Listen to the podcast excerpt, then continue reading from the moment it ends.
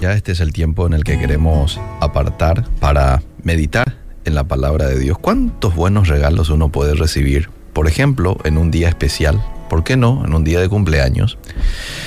Pero hay un regalo invaluable que nadie te lo va a poder dar. Solamente te lo da, te lo dio, te lo puede dar Dios. Y me estoy refiriendo al regalo de la salvación. Fíjate que en el momento que nosotros aceptamos a Jesús en nuestro corazón, yo ya tuve el privilegio de abrirle la puerta de mi corazón a Jesús. Bueno, en ese momento tenemos un privilegio tan grande que a veces la gente como que no es del todo consciente.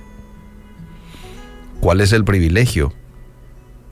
Bien, bien clarito te lo dice Juan 1.12 a todos los que le recibieron, a los que creen en su nombre, les dio potestad de ser hechos hijos de Dios.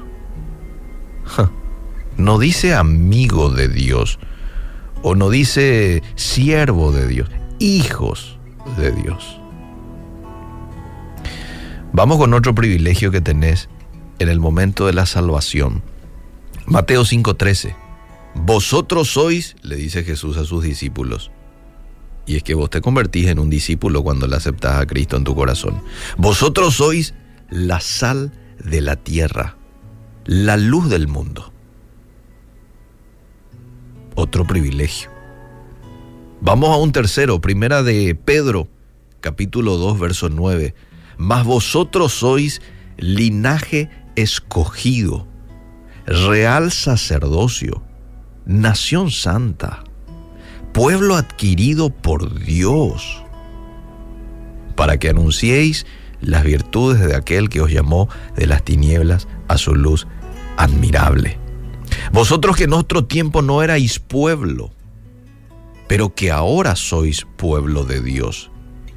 En otro tiempo no habían alcanzado misericordia, pero ahora habéis alcanzado misericordia. Entonces, ¿cuál es el privilegio que tenemos en el momento de abrir nuestro corazón a Jesús? Que tenemos la potestad, dice Juan 1.12, de ser llamados hijos de Dios. Yo no soy un bastardo, yo no soy alguien que no tiene propósito en esta vida. No, yo soy el hijo del creador de este universo. Mira cómo me ayuda esto de pronto en la autoestima, si yo estoy con la autoestima así medio baja, ¿verdad? Sé un poco consciente de quién sos. Hijo del creador del universo. Soy sal, soy luz. Soy un linaje escogido. Soy una nación santa, apartada por Dios, adquirido por Dios. Ahora, todo privilegio viene acompañado de responsabilidad y esto se da en todos los ámbitos. Por ejemplo, si a vos te contratan a un importante lugar de trabajo, te dan varios beneficios, te dan un sueldo importante mensualmente, también te van a dar las responsabilidades que tenés. Y eso va a estar muy claro ahí en el contrato de trabajo. Ahí te van a colocar qué horario tenés que llegar, cuáles son las funciones que tenés que cumplir. Y después están todos los beneficios, claro, el privilegio. Bueno, en el ámbito espiritual también se da de esa manera. Yo tengo un privilegio, pero también tengo una responsabilidad. ¿Y cuál es la responsabilidad del Hijo de Dios?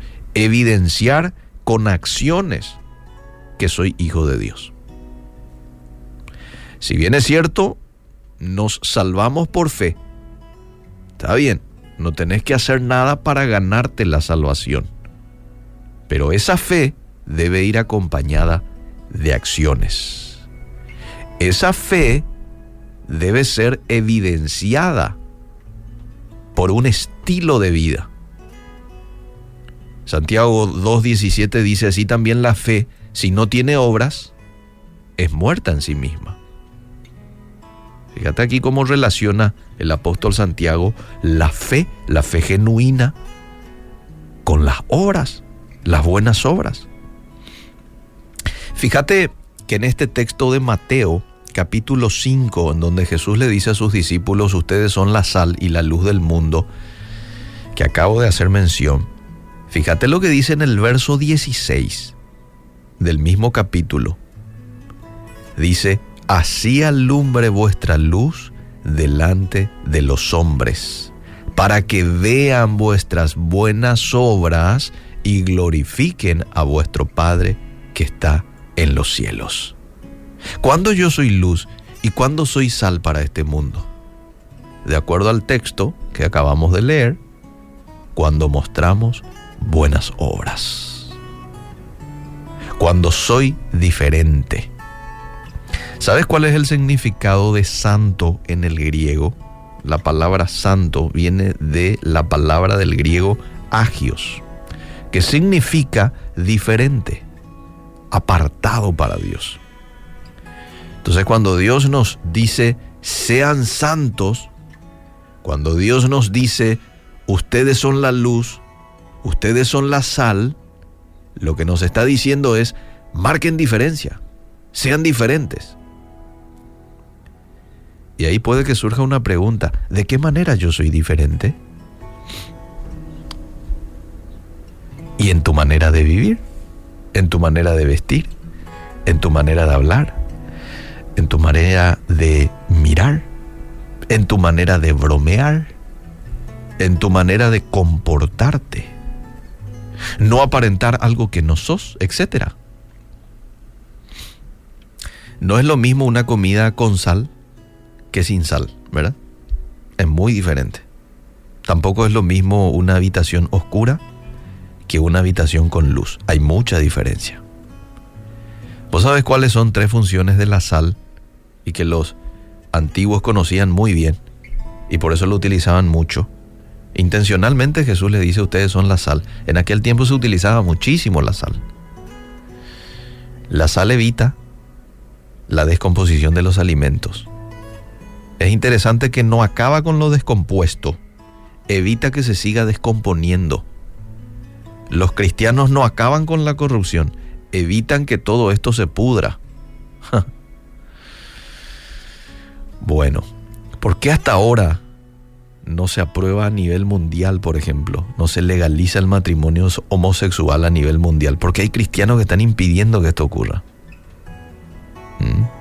Bueno, la tercera función, la segunda función de la sal es de que la sal produce sed. Los cristianos debemos producir sed de Dios.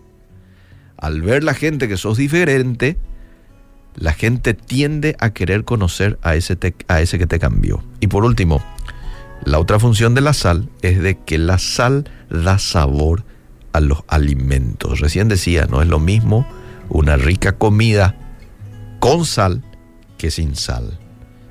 Es decir, sin tu, sin tu influencia, la gente vive sin sentido. La gente vive sin esperanza. La gente vive en vanidad. En el, en el griego vanidad es hueco, vacío. No tiene sentido su vida. Pero cuando nosotros le damos sabor a este mundo es cuando la gente encuentra en nuestras vidas esperanza, encuentra una sana inspiración. Mientras más puro seas, mientras más santo eres, amable oyente, más vas a estar influenciando en este mundo que tanto lo necesita. Gracias Dios por tu palabra. Gracias porque no soy una persona sin propósito, viviendo nomás en esta tierra sin un propósito.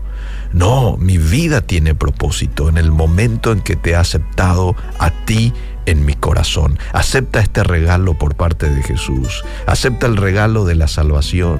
Acepta el regalo de la vida eterna. Acepta el regalo que Dios da a todo hijo, la paz y el gozo. Si tú existes, yo te hice, te pensé antes de nacer. Si tú vives a mi vera, no te faltará abundar, ni a tus padres, ni a tus hijos, ni nación